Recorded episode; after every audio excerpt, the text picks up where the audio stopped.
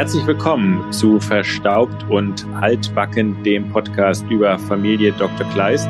Wir sind bei Folge 8 angekommen, sowohl Folge 8 bei unserem Podcast als auch in der, in der Serie.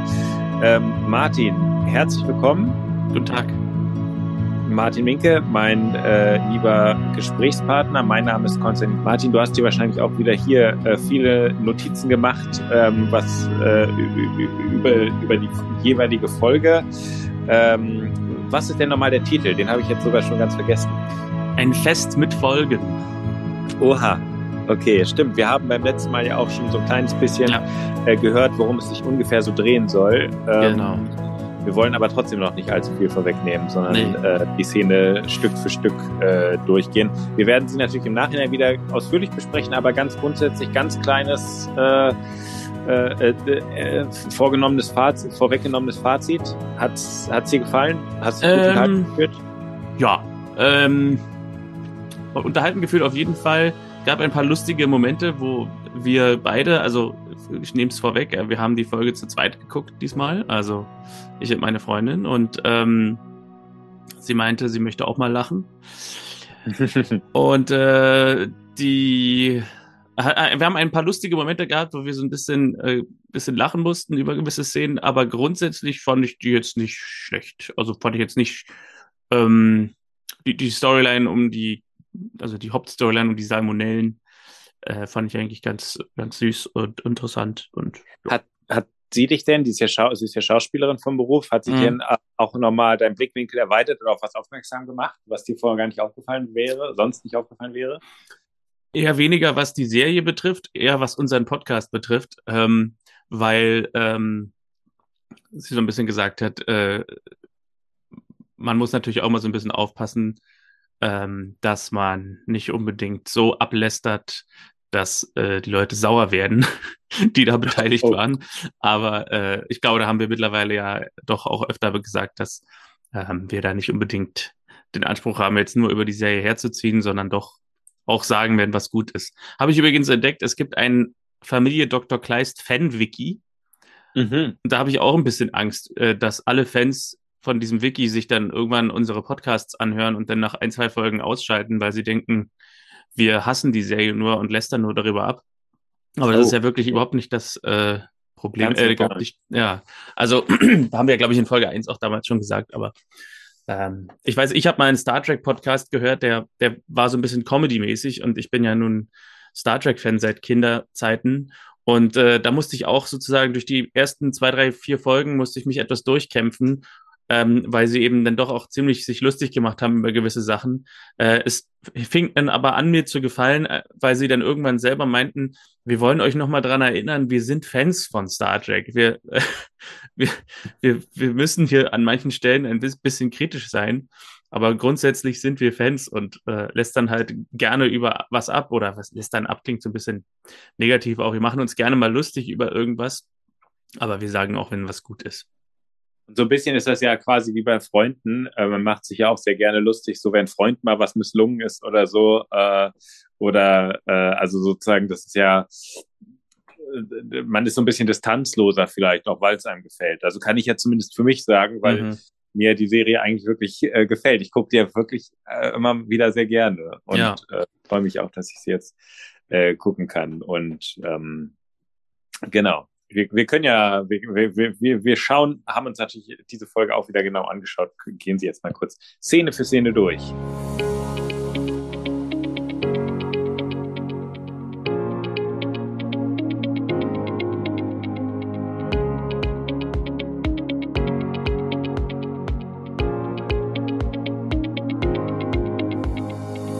So ist es. Wir fangen an mit einer Tango-Stunde zwischen Inge und Lisa bei Kleists zu Hause. Und Inge fragt Johannes, der vorbeigeht, ob er es nicht auch mal probieren will. Und Johannes hat eine Antwort, die wieder typisch Johannes ist. Äh, bin ich Argentinier? Eigentlich sehr schlagfertig. Ja. Äh, das ist so ein bisschen wie letzte Woche dieses Ding mit heiß ich Derek. Stimmt. Ja, aber, äh, aber es dreht sich ja dann alles noch ein bisschen. Genau. Äh, Christian tritt auf, er hat die Ziege wieder abgegeben aus der letzten Folge. Ähm, wird also nicht gegessen. Und ähm, es, das Gespräch kommt auf Johannes Geburtstag, der demnächst ansteht. Und Lisa macht sich langsam auf den Weg zur Schule und Johannes fängt sie so ein bisschen ab und fragt sie im Geheimen, ob das schwer ist mit dem Tango tanzen, weil er vielleicht dann doch eventuell mal mit Inge einen Tanz machen würde. Und Lisa meint, das ist gar nicht schwer, äh, ich bringe es dir bei. Und als Johannes sich darauf einlässt, von Lisa Tango-Stunden zu bekommen, äh, sehen wir, dass Christian und Inge am Fenster stehen und Lisa den Daumen geben, sie das also offenbar alles eingeplant und eingefädelt haben. Ja, so ganz zufällig ist es wahrscheinlich auch wirklich nicht. Ich meine, so morgens um sieben schon den Tango hinzulegen, äh, äh, das ist jetzt, glaube ich, auch bei denen sonst nicht üblich. Ich glaube auch, es war ja sozusagen mit Absicht von dieser eine Provokation, dass, dass er das gar nicht so richtig hinbekommen würde, glaube ich, mit seinem, dafür muss man sehr sportlich sein oder irgendwie sowas hat sie auch gemacht. Also sie hat sozusagen ihn auch ein bisschen getriezt. Ja, mit Erfolg. Lisa und Nina sind dann in der Praxis und Lisa kümmert sich an Ninas Computer um die Vorbereitungen für Johannes Geburtstagsparty. Ähm, sie sagt dann hier so den Satz, ich muss mich noch um die letzten Süßspeisen kümmern. Äh, auch mal wieder so ein Beispiel davon, dass Lisa manchmal Sätze in den Mund gelegt werden, die nicht unbedingt einer 16-Jährigen zu entsprechen scheinen. Da gab es ja auch schon mal den Satz, der Junge geht vor die Hunde. Da, da klingt sie immer wesentlich äh, erwachsener oder als würde sie nicht mit ihren eigenen Worten sprechen. Also Süßspeisen hm. müssen doch für die Party organisiert werden. Ja, ähm, stimmt, man würde wahrscheinlich Nachtisch sagen, oder? Ja, ja, Süßkram oder keine Ahnung, ja. ja. Ähm, ich habe mich so ein bisschen gefragt, warum Lisa das in der Praxis macht. Diese, diese Sachen am Computer. Wahrscheinlich, damit sie zu Hause nicht irgendwie auffällig ist, weil ja. Johannes ja davon nichts merken soll. Aber das war am Anfang noch nicht so ganz klar, dass sie Johannes überraschen wollen für mich. Ah, okay. Na, wie auch immer, äh, Christian kommt mit Verena aus dem Behandlungszimmer und der erste große Lacher bei uns auf dem so Sofa war der anschließende Satz von Christian, Frau Klein braucht einen Lutscher, sie war sehr tapfer. ja. Ja, und da hätte sich, glaube ich, äh, äh, Christian Kleis sehr gefreut, äh, wenn, wenn er diesen Lacher mitbekommen hatte, weil das war ja beabsichtigt, dass das, äh, ja. Äh, ja. Das, das, das war mit Absicht so. Sie hatte einen Wespenstich, äh, der fast zu einer Blutvergiftung geworden wäre. Ja, aber Christian hat sich darum gekümmert. Und es kommt eine neue Figur dazu, die von Anka Bayer gespielte Petra Merkel, die für zwei Wochen nach Neuseeland verreisen will mit ihrem Freund und dafür ein paar, paar Reiseratschläge braucht.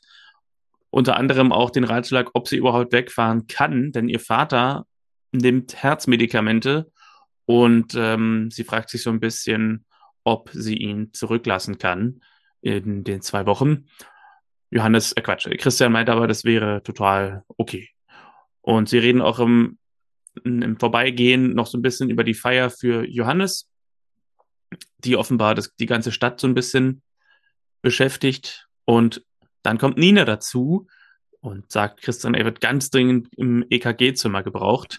Und als Christian dorthin eilt, ist dort allerdings nur, in Anführungszeichen, nur Marlene, die ihn sehen wollte. Sie haben sich seit Stunden nicht gesehen und äh, mussten jetzt einfach kurz im EKG-Zimmer kurz die Herzrate erhöhen. ja, so, so kann man es auch äh, äh, ausdrücken, genau. Ja, äh, jetzt sozusagen, es hat ein bisschen gedauert, bis sie zueinander gefunden haben, aber jetzt können sie ihre, ähm, ihre Verliebtheit aus, ausleben und ähm, und äh, ja, können, äh, also die Fragen mit von wegen, ist das jetzt zu schnell, zu viel oder sowas, wird jetzt anscheinend nicht mehr gestellt. Und jetzt, ja, sind sie wie ein, wie, ja, wie Christian es beim letzten Mal schon gesagt hat, äh, äh, verliebte Teenager. Ja, fühlt sich wie 18. Genau. Lisa und Johannes üben Tango, sehen wir, und äh, reden auch kurz darüber, dass Johannes nie seinen Geburtstag feiert und er sieht es einfach nicht ein. Er will nicht feiern, dass er ein Jahr älter ist. Mein Vater hat ja. irgendwann mal sowas mal gesagt. Er hat gesagt, äh, ich bin jetzt aus dem Alter raus, wo man jedes Jahr feiert, dass man ein Jahr älter ist. Wer hat das gesagt? Mein Vater. Dein Vater. Ja, ich wollte dich gerade fragen, wie ist es bei dir? Äh, Geburtstagsmuffel oder Geburtstagsmuffel aber schon immer. Also okay. vielleicht als Kind nicht, aber so seit ich irgendwie so, keine Ahnung, 14, 15 bin oder so. äh, geht es nicht darüber hinaus, dass ähm, ich manchmal, wenn ich Lust habe, zu einem Tag irgendwie so eine Handvoll Leute einlade und es dann auch nur ein gemeinsames auf dem Sofa sitzen ist, wo man irgendwie ein bisschen Musik hört und Bier trinkt. Aber, äh, oder mal essen gehen oder so, aber sonst ist wirklich, also solche Partys, ich, ich glaube, ich würde mich nicht wehren, wenn jemand eine für mich organisieren würde, aber wäre mir jetzt zu viel Aufwand, um mich selbst zu feiern. Ja. Naja, ähm, äh, zumindest haust du nicht morgens um 6.30 Uhr heimlich äh, ab aus dem Haus, äh, wie es Johannes macht. Genau, das haben sie nämlich beobachtet. Lisa und Inge und Christian, die ähm, beobachtet haben, dass jeden, jedes Jahr zu seinem Geburtstag Johannes das Haus um 6.30 Uhr verlässt und untertaucht für den Tag. Und dieses Jahr auch. Und Inge, Lisa und Christian beobachten ihn aber aus dem Fenster wie in einem Spionagefilm. Und Johannes geht zum Bahnhof Eisen, ich habe Eisenbach geschrieben, Eisenach. Ähm, und als er den Zug betreten will, steigt aber aus dem Zug heraus eine Geburtstagskapelle mit Geige und Akkordeon. Und die Familie kommt mit Blumen, mit Blumensträußen. Und der Zug fährt nicht mehr weiter und der Lokführer guckt aus dem Fenster und lächelt kopfschüttelnd. so kam dann vielleicht auch die eine oder andere Verspätung auf meiner Reise nach Bremen zustande. Das einfach Hat sich bis heute noch. da mussten äh, so. noch Geburtstage am Bahnhof gefeiert werden. Und der Lokführer lächelt. Und feiert mit. Die ähm, Kleists wieder. Nimmt's wohlwollend zur Kenntnis. Ähm, ja, aber man muss ja sagen, äh, ziemlich krass, die Organisation. Ja. Also ähm, auch das, was jetzt jetzt sozusagen in der nächsten Szene geht's ja, nachdem alle gratuliert haben, äh, im, im, im Garten weiter und man sieht das äh, Buffet und für alles ist gesorgt, viele Gäste sind da. Ja, und, ist ein richtiges ähm, Volksfest. Genau, also da ist richtig was los. Und Johannes denkt sofort, Julia war es, die das Fest organisiert hat. Also Julia, seine Enkelin. Ähm, und Julia stellt das auch nicht so richtig richtig. Also als er in seiner Rede, ich nehme es mal kurz ein bisschen vorweg, ähm, später sagt, dass äh, er Julia dankt, da ist Lisa erzürnt, weil eben Julia nicht sagt, nee, nee, Lisa hat alles organisiert, sondern Julia einfach diese, diese Lorbeeren einsteckt und erntet. Kann ich aber sehr gut nachvollziehen. Also, dass ja. man das dann richtig stellt, äh, ist ja. äh, schon merkwürdig. Ja. Aber bevor es zu dieser Rede kommt, gibt es noch ein paar andere Szenen, die auf dem Fest sich abspielen, nämlich unter anderem Klaus, der mit einem großen Geschenkkorb kommt.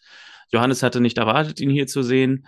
Und wir sehen auch wieder unsere liebe Freundin Remanka Walter, die mit dem äh, lieben Freund Christian Kleist tanzen möchte und diesen Tanz einleitet mit den Worten, so Herr Doktor, jetzt habe ich Sie.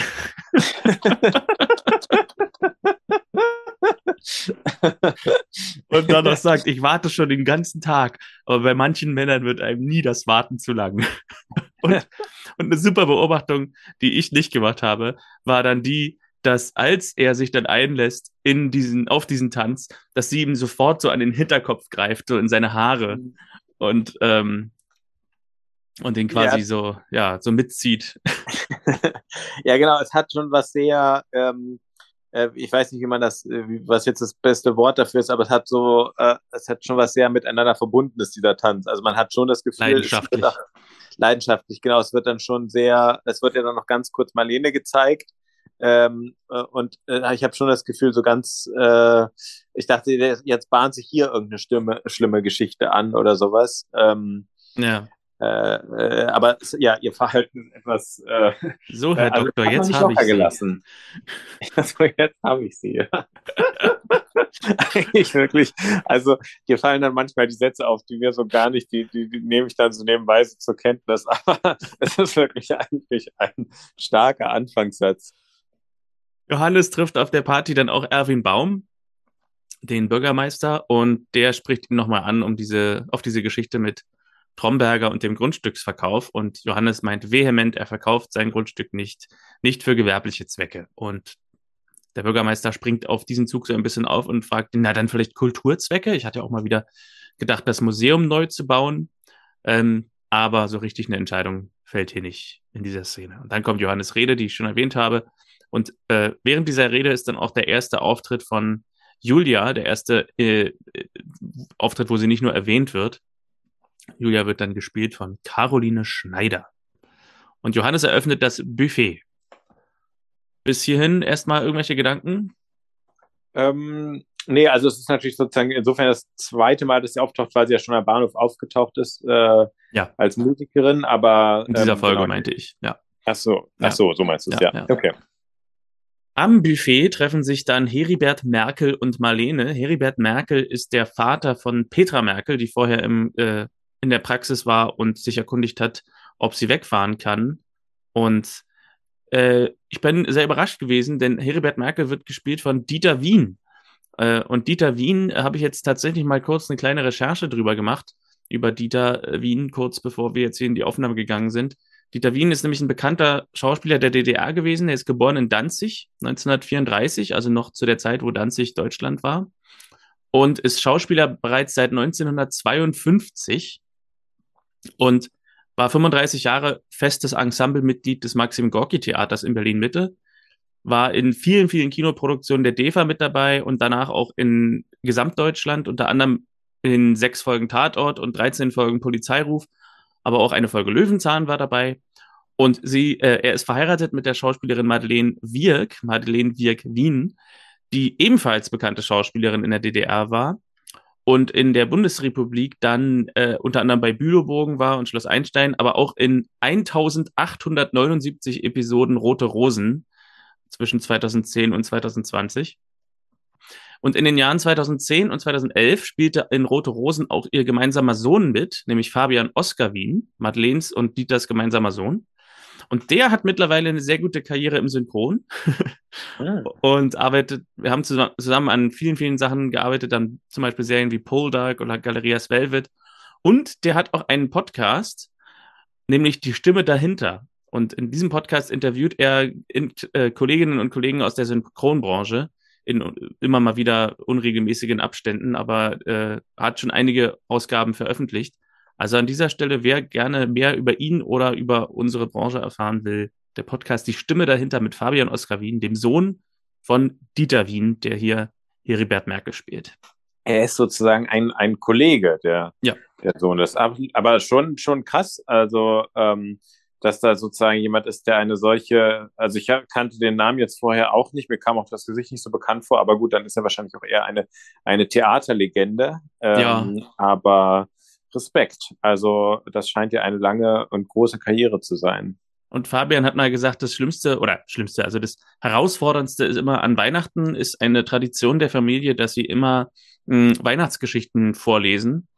Und ähm, das ist natürlich extrem herausfordernd, also auch wenn er selber auch Schauspieler ist, ähm, bei diesen Eltern, Dieter Wien und mhm. Madeleine Wirk, die dann ihre Weihnachtsgeschichten natürlich nicht nur so runterleiern, sondern richtig spielen, dann darauf zu folgen und äh, da mitzuhalten, ist am Weihnachtsbaum dann manchmal gar nicht so leicht. Das kann, das kann ich mir vorstellen.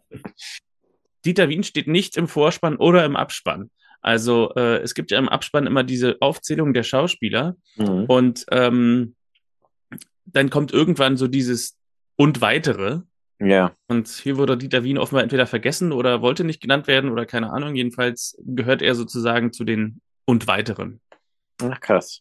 Ja. Und du hast es dann im, im Familie Dr. Kleist Wiki herausgefunden. ja, nee, bei IMDb stand er auch drin. Ja, okay.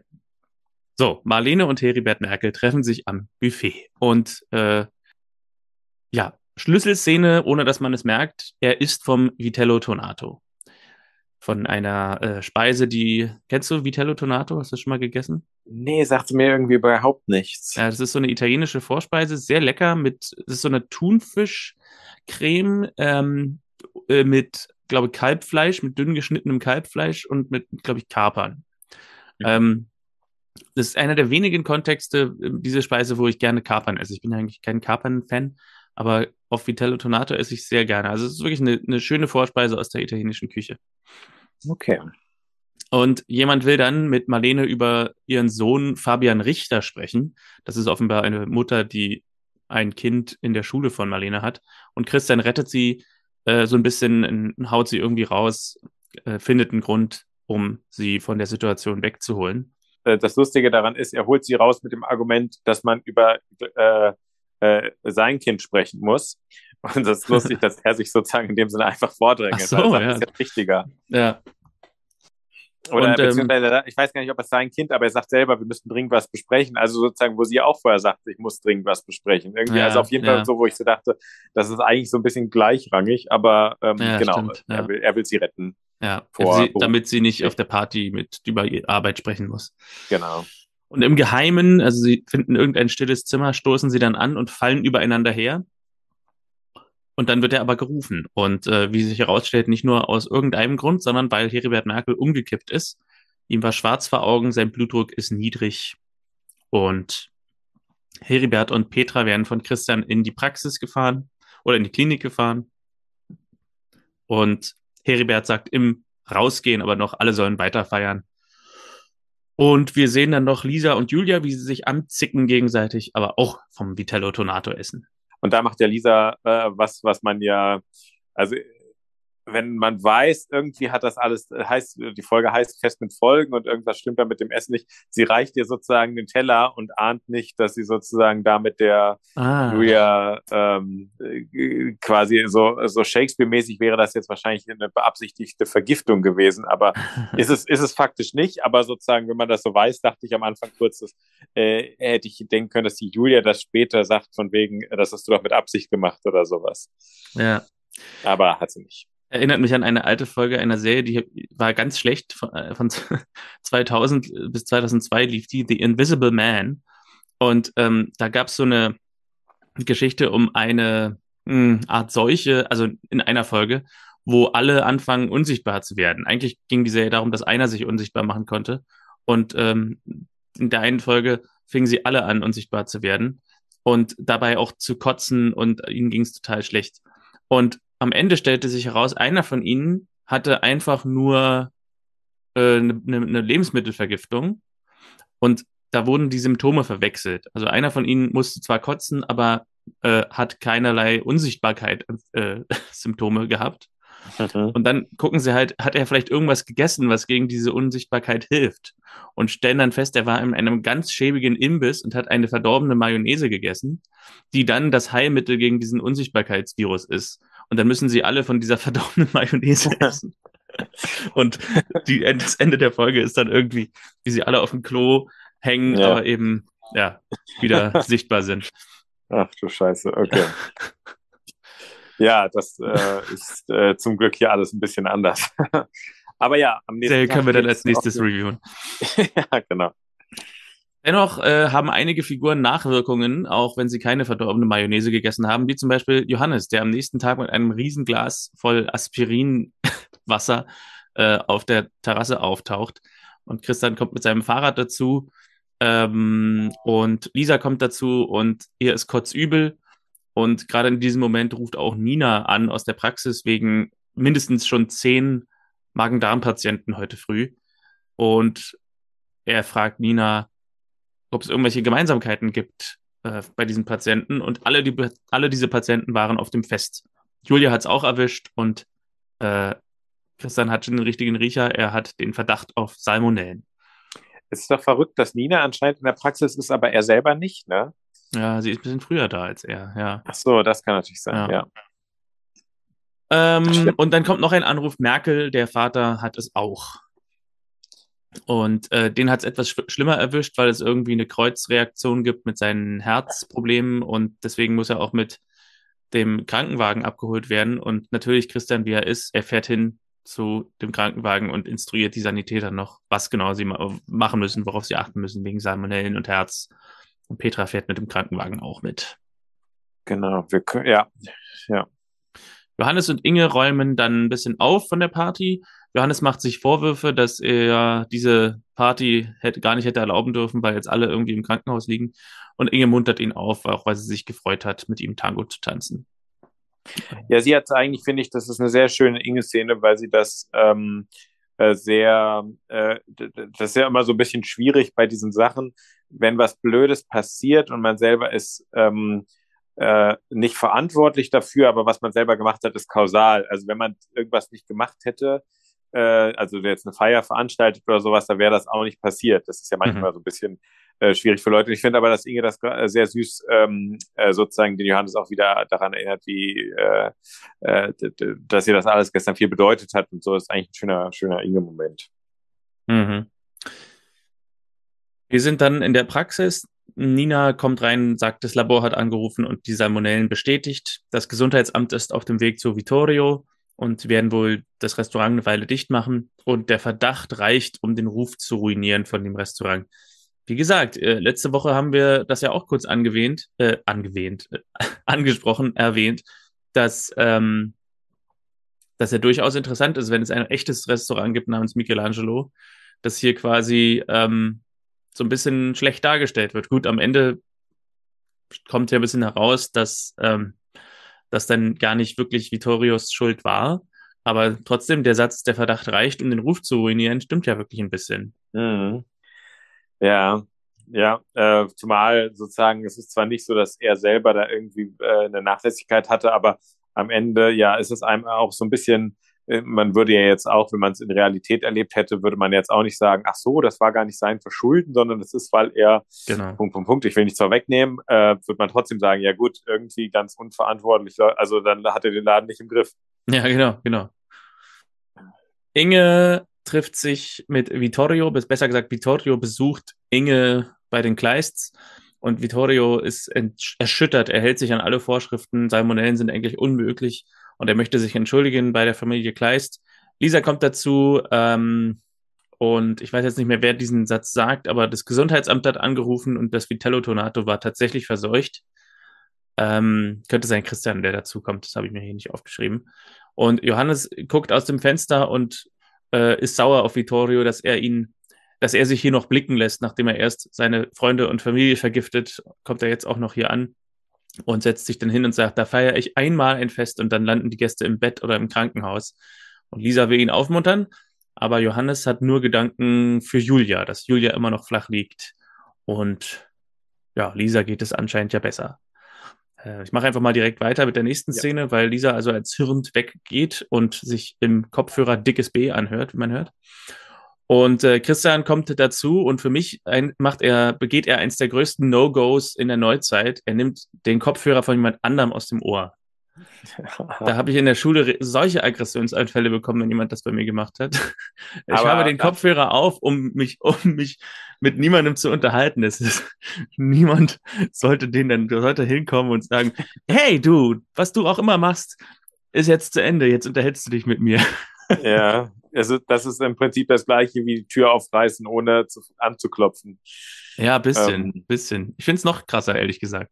Ah, okay, weil ja, weil es auch so ein unmittelbarer körperlicher. Es äh, wäre vielleicht so, wie wenn du was liest und ich komme dazu, nehme dein Buch und mach's zu und sage, so, äh, Konstantin, ja. jetzt. So. Okay.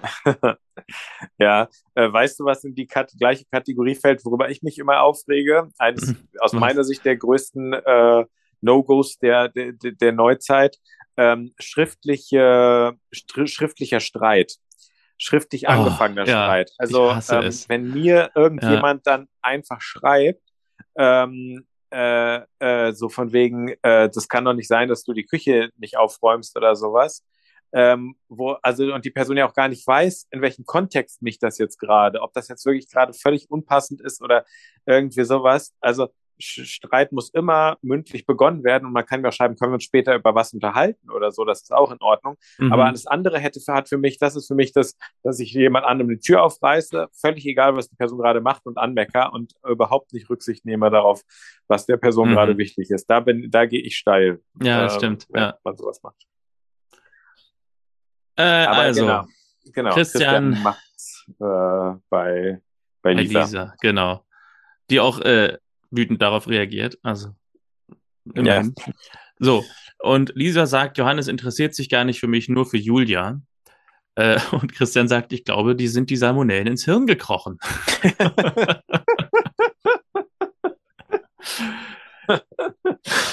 ein schöner Satz für einen Arzt auch. Ja, ja, ja. Und Lisa sagt, sie hasst Julia, sie greift das Lob für das Fest erst ab und jetzt will sie sich in die Familie drängen. Äh, wo ich dachte, aber also Julia ist doch eine Kleist. Also eine entfernte Verwandte von Lisa, aber ist jetzt nicht so, dass sie ja. irgendwie gar nichts mit der Familie zu tun hat. Ja, stimmt. Und Christian sagt, nein, wir alle lieben dich. Lisa sagt, Johannes nicht. Doch, auch der. Aber jetzt muss ich in die Klinik zu Julia.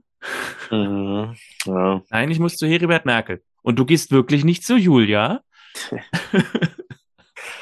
ja, da, da, da ist wirklich eine tiefe, äh, eine tiefe Wut. Ne? Ich wusste aber gar nicht, dass es ihr so sehr, dass sie so ein enges Verhältnis zu Johannes hat. Das war mir vorher gar nicht. Aber gut, es hat ihr auch von Anfang an in Eisenach gut gefallen. Ja, ein bisschen passt. Naja, Christian sagt, er geht zu allen seinen Patienten und nennt sie noch ein Dummerchen. Okay. Und wir sind dann in der Klinik. Heribert ist bewusstlos, aber stabil. Und Christian sagt zur Petra, äh, die bei ihm ist, sie sollte sich ein bisschen erholen, sie sollte schlafen und was essen. Ähm, Im Krankenhaus trifft Christian auch Johannes wieder, der mit Blumen bei den Leuten vorbeigeschaut hat, die ähm, auch im Krankenhaus liegen und er wollte sich entschuldigen, aber die sind gar nicht sauer, nur sind alle sauer auf Vittorio.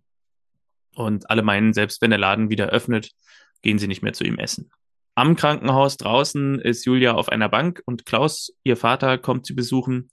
Und ähm, sie reden kurz über die Mutter von Julia, die nicht kommt, weil sie in die Karibik fliegt. Johannes kommt dazu, alle schenken ihr Blumen. Also Klaus hat Julian Blumenstrauß gebracht, Johannes hat Julian Blumenstrauß gebracht.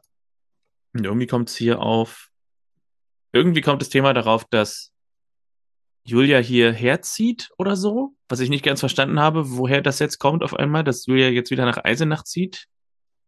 Ja, die Mutter, wie war das? Die Mutter ist auf Reisen. Ja. Und ähm, also ich habe es mir so äh, zusammengereimt, die Mutter ist auf Reisen und dadurch, dass sie im Krankenhaus war, muss sie erstmal jetzt so ein bisschen ähm, äh, sozusagen es ruhiger angehen lassen und ist noch nicht fit genug für die Rückfahrt. So habe ich es gedacht. Ach so, und so sie muss ein bisschen unter Aufsicht bleiben.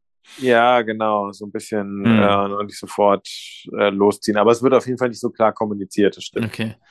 Weil auf einmal reden sie davon, dass Julia wieder bei Klaus wohnt für eine gewisse Zeit. Und Julia meint, das Zimmer, wo sie früher drin gewohnt hat, ist zugemüllt und fragt, ob sie nicht bei Johannes wohnen könnte. Und das ist eine Szene so ganz interessant, ähm, Johannes sagt, das muss Klaus natürlich erlauben und Klaus erlaubt es dann auch zähneknirschend. Ähm, aber im Grunde sieht Klaus ja so ein bisschen alle Familienmitglieder in diese große Villa einziehen und er selbst äh, will ja eigentlich, dass seine Tochter wieder näher an sich heranwächst und wollte ja da auch schon dieses Haus bauen oder hatte die Pläne im Kopf, dieses Haus für sie zu bauen, damit sie eben öfter kommt und jetzt zieht sie einfach bei Johannes mit ein. Ja, es ist halt äh, eine, eine schwierige Konstellation. Eigentlich ist es ja auch von Johannes nicht so ganz fair, wenn er sieht, Klaus will, dass seine Tochter kommt, dass er dann sagt, zieh mal erstmal zu ihm und dann schauen wir weiter oder sowas. Ähm, sondern das ist ja mhm. wirklich ein, ein Kampf, der da schnell ausgefochten wird, zu wem will jetzt die Tochter. Ähm, äh, ich hätte gedacht, dass Klaus das nicht genehmigt, äh, dass er sagt, nein, mhm. äh, du bist meine Tochter und äh, dass es darum Streit gibt. Aber der Fokus in der Folge liegt ja woanders. Ja, Lisa liest kurz Zeitung und da steht drin, dass das Restaurant Michelangelo vorerst schließen muss. Johannes, Christian und Julia kommen dazu und enthüllen dann, dass Julia für eine Weile einzieht. Und das gibt natürlich Konfliktpotenzial, weil Lisa und Julia sich ja nicht ausstehen konnten und, oder beziehungsweise Lisa konnte Julia nicht ausstehen, hatte in der anderen Szene schon enthüllt, dass sie fürchtet, dass Julia sich in ihre Familie reindrängt und wie durch ein Wunder ist genau das jetzt auch rein physisch wahr geworden, weil sie jetzt mit ins Haus einzieht. Genau, also ähm, das, ist, das gibt dieser im Prinzip den Rest. Ähm, äh, ich bin auch so ein bisschen am Überlegen gewesen, auch Christian trägt das ja mit so einer Begeisterung. Ja, äh, Julia zieht jetzt hier ein, wo ich dachte, ja, ihm müsste klar sein, dass das jetzt alles nicht so nicht so ganz äh, fein ist. Aber ja, das mhm. wird, es birgt Konfliktpotenzial und dazu wird es auch später noch kommen. Und wir sehen als nächstes unsere, unser liebstes Schandmaul, Frau Schaller, die äh, alte Schnepfe, die immer herumlästert. und, und sie ist diesmal nicht in der Arztpraxis, sondern beim Bäcker und lästert mit Bernd herum, dem Vater von Nina. Und sie hat so diese Art, ähm, mit, mit, über eine Sache zu sprechen mit Bernd, wo die Person, die es betrifft, direkt daneben steht also ähm, Petra, wie heißt sie? Petra äh, Merkel? Merkel, genau. Ähm, den Namen kann man schon mal vergessen als Deutscher. ähm, Petra Merkel steht direkt daneben beim Schalter und äh, Frau Schaller spricht zu Bernd, dass sie, dass sie Vittorio nicht verzeihen würde, wäre ihrem Vater äh, was passiert und wäre ihr Vater wegen ihm im Koma. Und Frau äh, Merkel, haben Sie sie eigentlich schon angezeigt? Sowas kann man doch nicht durchgehen lassen. Und als letztes kommt dann Inge dazu und fragt, wie es ihm geht. Und da sagt Frau Schaller, ja, wie geht's ihm denn? also, also, diese Frage, wie es ihm geht, ist sozusagen die aller, allerletzte Frage, die sie fast vergisst zu stellen. Ja, und das Ganze wird nur noch getoppt. Ich muss schon vorwegnehmen. Ja, mach. Äh, äh, von mein, mein Dahlmann-Satz sozusagen fällt jetzt oh. gleich. Aber ich weiß nicht, ob du jetzt weißt schon, welcher Satz es sein wird. Ähm, also die Szene endet, dass Petra umkippt und Frau Schaller hat den letzten Satz der Szene. Ist es der? Ja, ganz genau. Ja. Dann lassen wir ähm, den jetzt noch offen und enthüllen genau. ihn am Ende. Ja. Ähm, genau, aber auf jeden Fall äh, ist es so, dass das sozusagen Petra, das ist ja auch noch so ein bisschen der, der, der, der, der ähm, das Finale, dass, dass sie im Prinzip irgendwas daran kann sie nicht verkraften an ja. dieser Frage, wie es dem Vater geht und ja, ja. Äh, kippt selber um. Ja. Und landet dann bei Christian landet bei Christian in der, genau, sie, sie fällt um und als sie hinfällt, ist sie nicht mehr in der Bäckerei, sondern in der Praxis. Genau. Und Christian sagt, Petra ist erschöpft, sonst findet sie, findet er keine biologischen Gründe für Kopfschmerzen oder Zusammenbruch. Und er fragt sie, ob ihr Freund nicht ihr was abnehmen könnte. Und nein, der ist ja nach Neuseeland geflogen, ohne sie. Sie ist also zurückgeblieben, um sich um den Vater zu kümmern. Und äh, er ist einfach alleine geflogen, weil sie hatten keine Reiserücktrittsversicherung da musste wenigstens einer dann die Chance wahrnehmen. Und Christian geht einfach mitten im Gespräch mit einer Patienten, Patientin ans Telefon. ja. Bestätigt damit ein gewisses Arztbild, was ich manchmal von Ärzten habe. Und ähm, Na, damit trifft auf jeden Fall der Satz, äh, immer, man hat immer das Gefühl, man ist der einzige Patient, trifft dann natürlich nicht zu. ja, stimmt, dabei, ja. ja, genau. Also, das Krankenhaus ruft an und ich weiß jetzt nicht mehr genau, was hier die Enthüllung war, aber wir sind danach wieder bei Heribert im Krankenhaus. Petra hat Angst um ihn. Christian sagt, er will die Hoffnung noch nicht aufgeben. Die Ärzte tun, was sie können. Und Petra will mit ihm alleine sein. Und Christian verlässt das Arztzimmer oder verlässt das ähm, Krankenzimmer, aber sagt, Tag und Nacht können Sie mich anrufen. Wie man sieht, ist er erreichbar. ja. ja, genau danach sind wir in Marlenes Büro in der Schule und die Assistentin, da habe ich irgendwie den Namen noch nicht so ganz mitbekommen, obwohl sie, glaube ich, schon einen hatte, ähm, von ihr sagt ihr, dass Dr. Kleist sie sprechen will. Und Christian kommt rein und meint, er will einfach mal auf andere Gedanken kommen, seine, äh, ja, es jetzt seine Patientin, weiß ich nicht, ja, doch, seine Patientin Petra ist völlig fertig, aber lässt sich nicht helfen. Und Marlene sagt ihm, ihr Vater hatte doch schon länger was am Herzen, hätte sie nicht irgendwie darauf vorbereitet sein müssen. Und Christian sagt, naja, doch, aber für viele Angehörige ist es dann ein Schock, wenn ein Familienmitglied plötzlich dann keine Chance mehr zu haben scheint. Inge ist in, im Garten, glaube ich, oder genau. auf, ja, ja, im Garten der Kleists und sagt, Piwi hat angerufen, er findet super an der Ostsee. Also er ist ja auf Klassenfahrt, seit Inge letzte Woche da diesen äh, Zettel unterschrieben hat, dass er das darf. Und Lisa reagiert sich an einem Boxsack ab und sagt, als sie hört, dass Piwi es gut findet, wenigstens einer, dem es gut geht. Und ähm, macht sich jetzt auch Vorwürfe wegen dieser Festidee, weil auch hier wieder dieser, dieses Motiv, hätte sie dieses Fest nicht organisiert, wären nicht alle im Krankenhaus. Und Inge hat genug und sagt, jetzt ist aber mal Schluss. Wollt ihr euch alle gegenseitig zerfleischen? Oder wollt ihr euch alle zerfleischen, glaube ich. Gegenseitig sagt sie nicht. Also wollt ihr euch alle zerfleischen. Ja, und, und damit hat sie auch recht, ne? Aber ja, sagt nicht. Und geht dann und spricht mit Johannes und sagt zu ihm, also begegnet Johannes noch im Garten beim Rausgehen. Es wäre schön, wenn er auch nochmal nach Frau Merkel sieht, was er sagt, dass er vielleicht macht.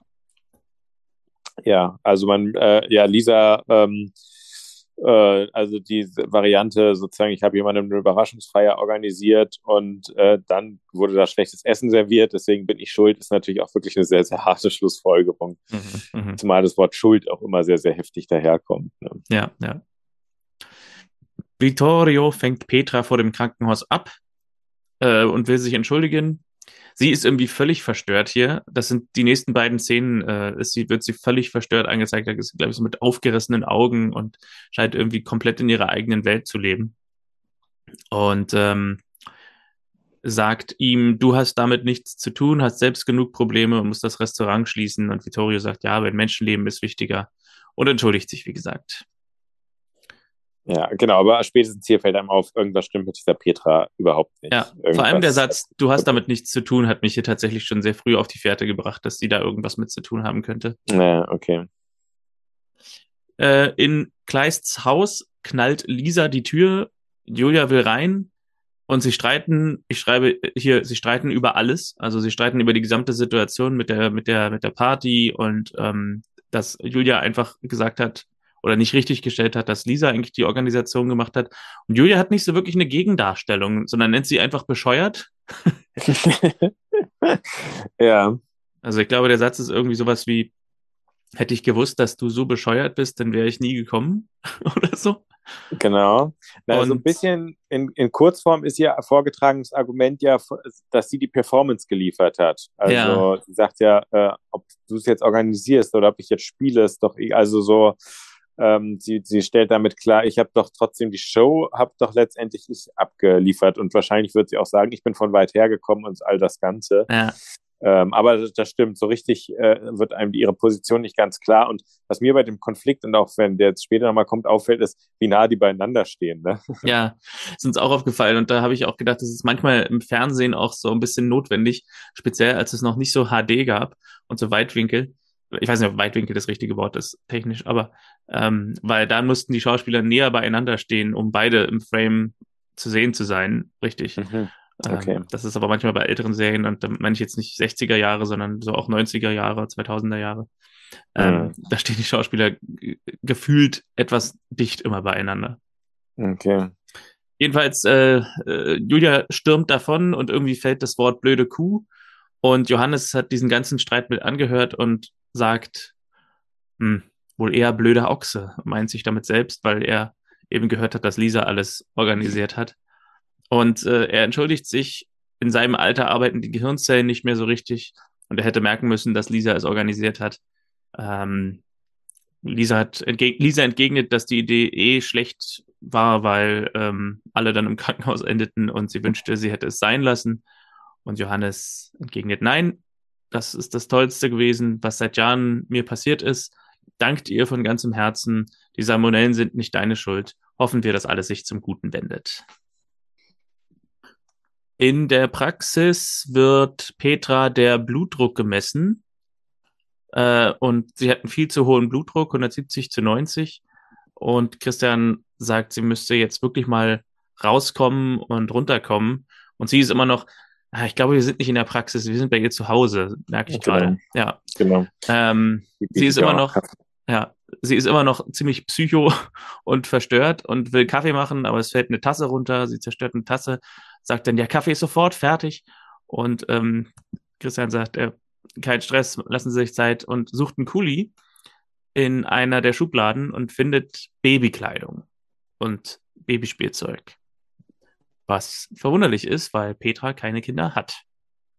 Und in der nächsten Szene äh, ist er wieder in seiner Praxis und grübelt darüber, als Verena ähm, zum Dank für die Behandlung ihres Wespenstiches eine, eine Flasche Champagner reinbringt und ähm, Christian so ein bisschen vor sich hin fragt, wieso hat Petra so viel Babykleidung in ihrer Schublade?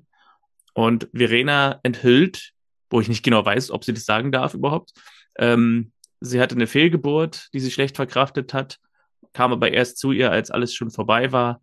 Muss auch nicht eine Fehlgeburt gewesen sein, kann auch eine Abtreibung gewesen sein. Und der Name des Vaters ist nie gefallen. Christian vermutet, es wäre der Freund Sebastian gewesen, aber Verena weiß es nicht.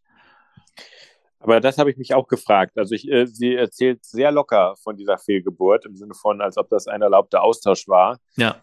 Ähm, kann ich mir irgendwie gar nicht so vorstellen, dass das so untereinander ähm, äh, so, so möglich ist. Ja. Und keine Ahnung, wie diese Verbindung zustande kommt in Christians Kopf. Aber er fragt sie dann, ob Vittorio eigentlich verheiratet ist. Also ja. ist ja quasi der entscheidende Baustein dieser Folge, ist ja dann diese mhm. Verbindung zwischen Vittorio und Petra. Mhm. Und den hat er hier einfach so als ziemlich unwahrscheinliche Eingebung. Ja, genau. Er setzt zwei, also er kennt sehr schnell, dass hier zwei Puzzleteile zueinander passen, obwohl das. Ja, obwohl äh, ein Puzzleteil quasi unter einer Zeitung liegt, eigentlich. Ja, genau. Also das ist so, ähm, er hat das schon, wenn man so will, hat er krasse kommissarische Fähigkeiten. Ja, er heißt doch Derek. Genau. Und äh, ja, Verena sagt sie, nee, er, Vittorio, ist verheiratet mit einer Powerfrau aus Mailand, die immer hier ist, wenn in Italien Ferien sind, weil sie Lehrerin ist in Mailand. Vittorio und Christian treffen sich auf der Straße und ähm, Vittorio sagt, man hat nur im Vitello Tonato Salmonellen gefunden. Was Christian komisch findet, denn er meint, sie müssten doch überall sein, wenn Sachen durch fehlende Kühlung verseucht werden. Ähm, und Vittorio enthüllt, nein, nein, also alles war im Eisschrank und Petra ist da immer sehr genau. Und da kommt der entscheidende, die Glühbirne in Christians Kopf. Petra? Ja, Petra ist auch Kellnerin und Köchin, wenn Not am Mann ist. Dann hilft sie aus bei Vittorio als Köchin. Und ähm, das ist etwas, was wir bisher noch nicht wussten. Also, dass sie Kellnerin ist, hatte ich sowieso auch schon nicht mitbekommen. Mhm, aber dass sie Köchin ist, ist ja nochmal eine Stufe intensiver quasi in den äh, essentiellen Abläufen des Restaurants. Genau, das Lustige generell ist ja, dass die Rollen insofern hier so ein bisschen vertauscht sind, als dass, dass Christian ja sehr stark Ursachenforschung betreibt, obwohl das ja für ihn gar nicht mehr so relevant sein müsste und Vittorio daran anscheinend ja gar nicht so interessiert ist, zumindest nicht so investigativ wie, äh, wie Christian, obwohl ihn das ja viel mehr ähm, ja, im Sinne der Aufklärung und Transparenzarbeit irgendwie ja. interessieren müsste. Ja. Lisa und Julia sind wieder äh, am Bitchfighten. Ich sage das jetzt mal ganz bewusst so, weil es wirklich nicht über ein gegenseitiges bescheuert und Angeber-Tussi nennen hinausgeht. Und Julia will abhauen, also will das Haus verlassen. Aber dieser meint, damit spielt sie nur die Märtyrerin, indem sie geht. Und auf einmal dann lachen sie auf einmal. und wir dachten, weil auch da wieder sie sehr nah beieinander stehen, dachten wir, sie küssen sich jetzt gleich. ja, den, den Gedanken hatte ich auch ganz kurz. Also ähm, die äh, Johannes kommt ja dann äh, daraufhin rein und stellt fest, dass die beiden sich versöhnt haben und sie sagen das ja auch. Ähm, aber der psychologische Dreher, der ist schon, also ist schon eine 180-Grad-Wende innerhalb von zehn Sekunden. Ich glaube, so hat es bei uns beiden auch mal angefangen, oder? Ja, ja. Wir haben ja, uns gegenseitig umgekehrt. Angeber, Arschloch und bescheuert genannt und dann haben wir uns so angeguckt, fünf Gelacht. Zentimeter vom Gesicht des anderen entfernt und dann. genau. und haben äh, und seitdem verstehen wir uns gut. Das ja. stimmt. Ja. Marlene spricht auf die Mailbox von Christian, sie würde ihn gern sehen, während er gleichzeitig bei ihr zu Hause an der Tür klingelt. Also sie verpassen sich. Und ähm, wir sind danach im Michelangelo, wo Vittorio mit Christian gemeinsam äh, irgendwie, ich weiß gar nicht, was sie genau machen, also sie unterhalten sich, das Restaurant hat ja geschlossen. Und Vittorio sagt, er hat morgen eine Vorladung. Christian ist wieder Derek und überlegt, wer könnte was gegen dich haben? Vielleicht Petra. Und er sagt, wegen der Fehlgeburt von dem Kind, was du nicht wolltest. also, er ist wahrer Hellseher. Sowohl ja. was Vittorios Status als Vater des fehlgeborenen Kindes angeht, als auch was Petras Motive angeht. Also, er ist ja quasi sofort, es ist ja wirklich, also, man müsste Lotto spielen. Also, weil es ja wirklich, mhm. Könnte das sein, dass du wegen der Fehlgeburt von dem Kind, was deins ist, was du nicht wolltest, dass sie dann das Vitalitonato vergift?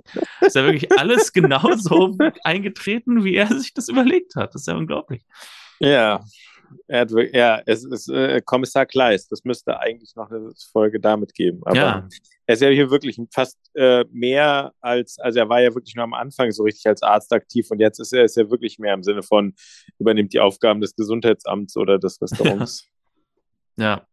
Und Vittorio enthüllt hier, dass sie wusste, also dass diese Kindesstory stimmt, dass sie schwanger von ihm war und sagt, sie, wüs sie wusste, er würde sich nicht von seiner eigentlichen Frau trennen. Sie wollte das Kind aber unbedingt und dachte, er heiratet sie, damit sie nicht abtreibt. Ähm, er hätte für das Kind bezahlt, wäre für das alles aufgekommen, aber er hätte sich nicht von seiner Frau und seinen Kindern getrennt. Und über die Überlegung, ob Petra sich gerecht haben könnte, kommen beide eigentlich zu dem Schluss, nein, das kann eigentlich nicht sein, denn Christian glaubt nicht, dass sie ähm, absichtlich ihren Vater vergiften würde. Und Vittorio sagt, er isst aber gar keinen Fisch. Und Christian sagt, wenn er keinen Fisch isst, dann sollte es ihn gar nicht treffen. Und so konnte sie sicher sein, dass er von dem vergifteten Vitello Tonato nichts abkriegt. Aber an diesem Abend hat er dann auf einmal doch Fisch gegessen, weil Vitello Tonato so wenig nach Fisch schmeckt. Und Petra macht sich deswegen Vorwürfe. So ist die These. Und sie eilen los zu Petra, klingen bei ihr. Äh, Vittorio schlägt die Scheibe der Tür ein, weil keine Antwort kommt. Und sie finden sie im Bad, wo sie gerade Tabletten genommen hat, um sich umzubringen wahrscheinlich. Und Christian bringt sie dazu, dass sie alles wieder ausspuckt. Und Petra sagt zu Vittorio, sie wollte das nicht, sie wollte nur, dass Vittorio für ein paar Tage das Restaurant schließen muss, damit er weiß, wie weh das tut. Ich weiß nicht, ob diese Schmerzen sich äh, vergleichen lassen. Ein paar Tage das Restaurant schließen und ein Kind abtreiben. Ähm, aber gut, wenn sie das so sieht. ja, ja, ja, ähm, sagt sie das wirklich so mit ein paar Tage schließen oder war sie im Sinne von, dass du generell äh, deinen dein Job verlierst? Oder? Nee, ich glaube, es war nicht, dass das, das Restaurant für immer schließt, okay. sondern dass, also vielleicht sagt sie das nicht genau mit den paar Tagen, aber ich glaube, ich habe sogar gehört, dass sie meint, sie wollte nur, dass Vittorio für ein paar Tage das Restaurant schließen muss. Okay, aber auch diese Szene hat wieder was, sozusagen, wer oft öfter schon Tatort geguckt hat, dass Kommissare meistens in dem Moment auf die Spur des Mörders kommen. Ja in dem äh, äh, der, der droht noch ein zweites Mal zuzuschlagen und ähm, äh, wieder weiteren Schaden anzurichten. Und so ein bisschen ist es hier auch, sie fahren schnell. Es hätte einen jetzt fast nicht gewundert, wenn Christian noch das Blaulicht aufs Auto raufgepackt hätte, so wie sie da angefahren ja, genau. Ja, und sie sinkt hernieder, entweder vom emotionalen Stress oder von Tabletten, die sie vielleicht dann doch genommen hat. Und es gibt einen Zeitsprung, nachdem sie vom Notarzt abtransportiert wird und eine komische Szene ist hier, wie Vittorios Handy klingelt, aber das ist ein Anruf für Christian. Hm. Das ist mir gar nicht so aufgefallen. Okay. Vittorio geht an sein Handy und sagt, ist für dich. und Hartmut ist aus dem Koma erwacht, ist die Nachricht, die ihn erreicht. Also hier wieder alles gut ausgegangen. Ja. Lisa ist abends auf dem Liegestuhl, Christian kommt dazu, es geht ihr wieder besser. Ähm, und sie sagt, Julia ist doch ganz nett. Ich war ein Idiot. Ähm, aber ich war irgendwie sauer auf sie, weil sie einfach hübscher und begabter ist. Und äh, sie reden so ein bisschen über Julias Mutter, die nicht da ist, um sich zu kümmern. Und Lisa sagt, ja, meine Mutter auch nicht, aber der Unterschied ist, deine Mutter oder Julias Mutter ist noch am Leben und kümmert sich nicht. Und ähm, ja, sie ist froh, dass sie ihn hat. Das ist der Schluss dieser Szene. Und da dachte ich schon, jetzt kommt der Abspann, aber nein, wir haben noch einen kleinen, eine, wie sagt man, einen kleinen Epilog. Als Christian nachts schläft, wacht er auf, weil Marlene draußen im Regen stehend Steine an sein Fenster wirft. Und Christian geht raus und sagt, du holst dir noch eine Lungenentzündung. Und sie sagt, besser als an Sehnsucht sterben. ja, und ich hätte gedacht, dass das jetzt der, der überromantische Abspann ist, aber es kommt ja noch eine kleine Einstellung, ja. die dann Konfliktpotenzial auch wieder äh, birgt. Genau. Nämlich die, ähm, dass, dass, dass Lisa die beiden sieht und die hauen ja dann auch beide ab, gehen zu Marlene. Und dass da irgendwie auch so klar ist, ähm, anscheinend ja so ganz einverstanden ist Lisa vielleicht nicht mit dieser, mit dieser Entwicklung.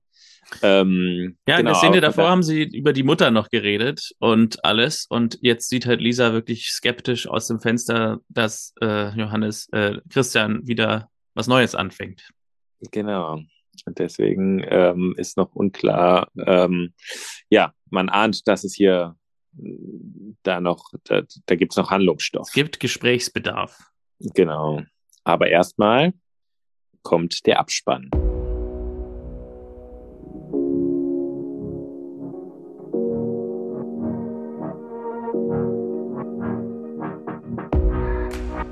Ja, äh, ich, vorhin, du hast gesagt, hat, hat dich auf jeden Fall ganz gut ähm, unterhalten.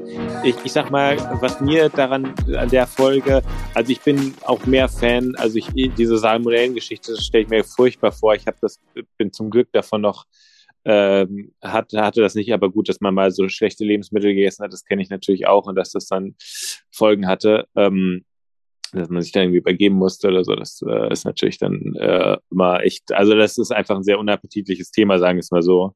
Mhm. Ähm, das fand ich jetzt nicht so ähm, die, die, die, die prickelndste Erkrankung. ähm, aber ähm, im Gegensatz sich, zu Malaria.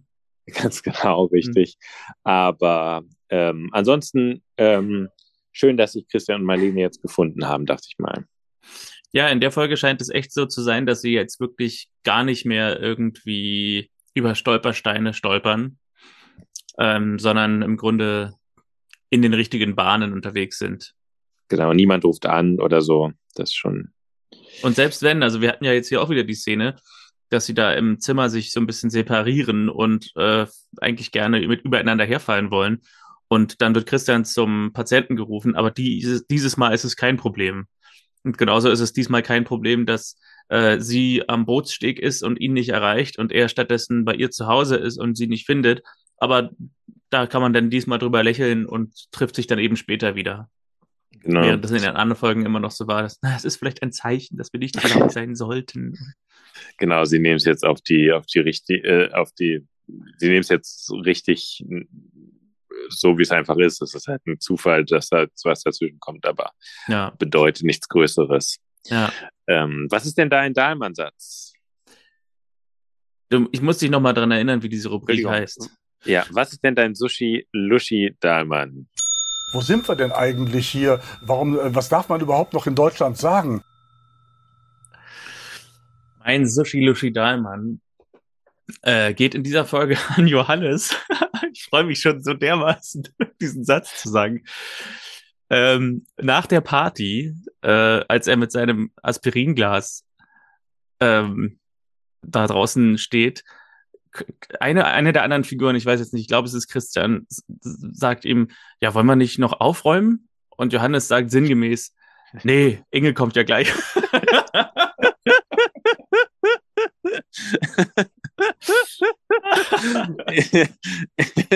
Ja, stimmt. dann später räumen sie zwar gemeinsam auf zu seiner Ehrenrettung, aber das fand ich so herrlich, weil es auch so, naja, nee, Inge wollte ja gleich kommen.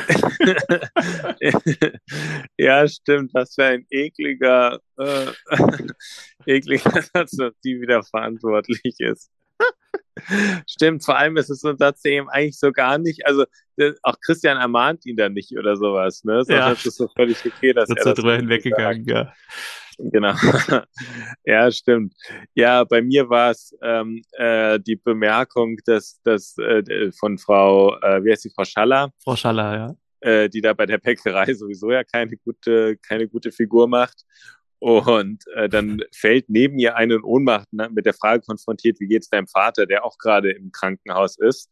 Und das Einzige, was ihr dazu einfällt, ist zu sagen, das jetzt früher nicht gegeben. Ja. Oder das, das war früher anders. Das gab's früher das, nicht. Das gab's früher nicht. Ja. Also irgendwie auch eine, ein so seltsamer, also was soll, ist, also erstens ist es, äh, ist da Schock angebracht und nicht, und nicht so eine äh, komische Kommentierung. Was heißt denn das? Das gab's früher nicht. Also äh, das gab es früher sehr wohl. Also ähm, äh, kompletter Quatsch in jeder, jeder Hinsicht. Ich fand äh, den Satz sehr lustig. Also ich, ich, ich es sind ein guter Dahlmann, aber äh, ich habe ich hab da wirklich gelacht an der Stelle, wo sie den Satz sagte. Ja. Ja, also ähm, ja, waren, waren, waren auf jeden Fall gute Sätze wieder dabei. Ich habe eine kleine Statistik gemacht mit den Dahlmanns, die wir bisher vergeben haben. Und mhm. äh, ich, es gibt zwar eine Folge, Folge drei, wo ich drei Dahlmanns vergeben habe, Bronze, Silber und Gold. Aber insgesamt hat Johannes damit schon drei Dahlmanns gewonnen. Mhm. Und äh, ich glaube, damit ist er äh, auf Platz eins. Inge hat zwei und alle anderen jeweils einmal, die ja. ihn gewonnen haben. Also, ja, Klaus, äh, Johannes ist der führende Dahlmann Nee, ist genau. Vielleicht, äh, ja, genau. Im Moment hat er gute Chancen auf die Auszeichnung. Ich bin ja mal gespannt, ob wir irgendwann Post von Jörg Dahlmanns Anwalt kriegen, dass wir diesen Award bitte unterlassen sollen. äh, ja, hätte auf jeden Fall was. Ähm, aber äh, es, es, es ist ja nur, eigentlich ist ja fast ein, er wird es wahrscheinlich als Bestätigung sehen. Er wird wahrscheinlich sagen, ja, die haben es richtig verstanden, äh, wie auch immer das dann gemeint ist. Na, ich ich stelle mir jetzt schon so vor meinem inneren Auge vor, dass es tatsächlich dann irgendwelche Fernseh- oder Zeitungsreportagen gibt. Jörg Dahlmann verklagt äh, junge Podcaster, Podcaster. Und ähm, äh, in die in ihrem Podcast verstaubt und altbacken äh, seinen Namen verunreinigt hätten oder so. Ich hoffe mir natürlich davon, dass wir dann wirklich dadurch äh, eine mega Aufmerksamkeit kriegen ja. Tausende uns ja. zuhören. Unter anderem auch die tausende Fans von Familie Dr. Kleist, die das Wiki erstellt haben. Ja, vor allem meine, meine große Hoffnung wäre ja, dass, äh, dass, dass nochmal eine neue Auflage von seinem Buch erscheint, in dem wir dann erwähnt werden.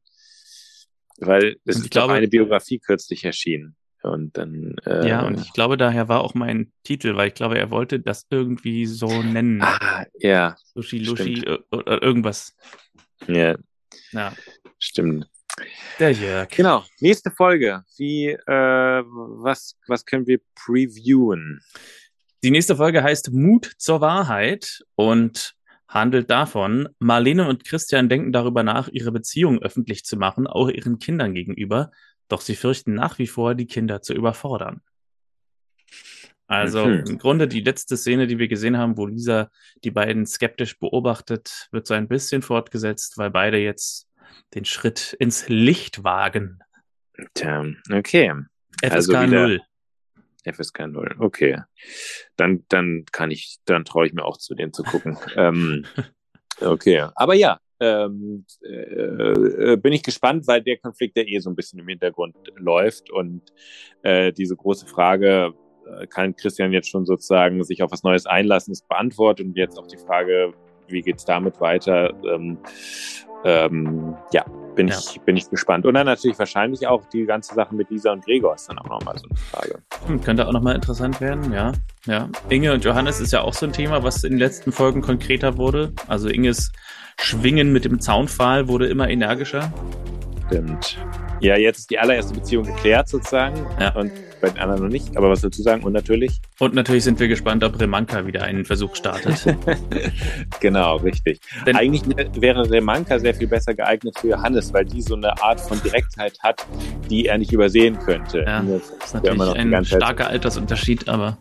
Ja, das ist wahr. Aber ich habe ja übrigens, ähm, wollte ich nochmal darauf hinweisen, dass Remanka also tatsächlich weiterhin ihn anflirtet, obwohl die Sache mit ihm und Marlene jetzt relativ konkret ist ist. Aber das könnte natürlich auch in der nächsten Folge ein Ende haben, wenn sie dann den Schritt an die Öffentlichkeit wagen. Wobei ich ja sowieso nicht so ganz glaube, dass man in einer Stadt, die als so provinziell und ähm, mit Frau Schaller auch ja sehr gesprächsbereit äh, dargestellt wird, dann diese Story lange geheim halten könnte. Und yeah. tatsächlich gab es in der Vergangenheit ja auch einige Szenen schon, wo sie beide meinten, ja, wir sitzen jetzt hier am Tisch mit Wein und morgen werden alle darüber reden. Also das wäre Stimmt. ja mittlerweile fast äh, sowas wie, keine Ahnung, wir bestätigen das, was alle wissen. Ja, ja, stimmt. Die Küche brodelt. Ja. Äh, bereits, genau. Ja, wir freuen uns auf die nächste Folge, sind gespannt, was da passiert und wünschen bis dahin erstmal alles Gute, bleibt gesund und bis zum nächsten Mal. Tschüss. Ich wünsche Mut zur Wahrheit. Das klingt gut. Ciao, ciao.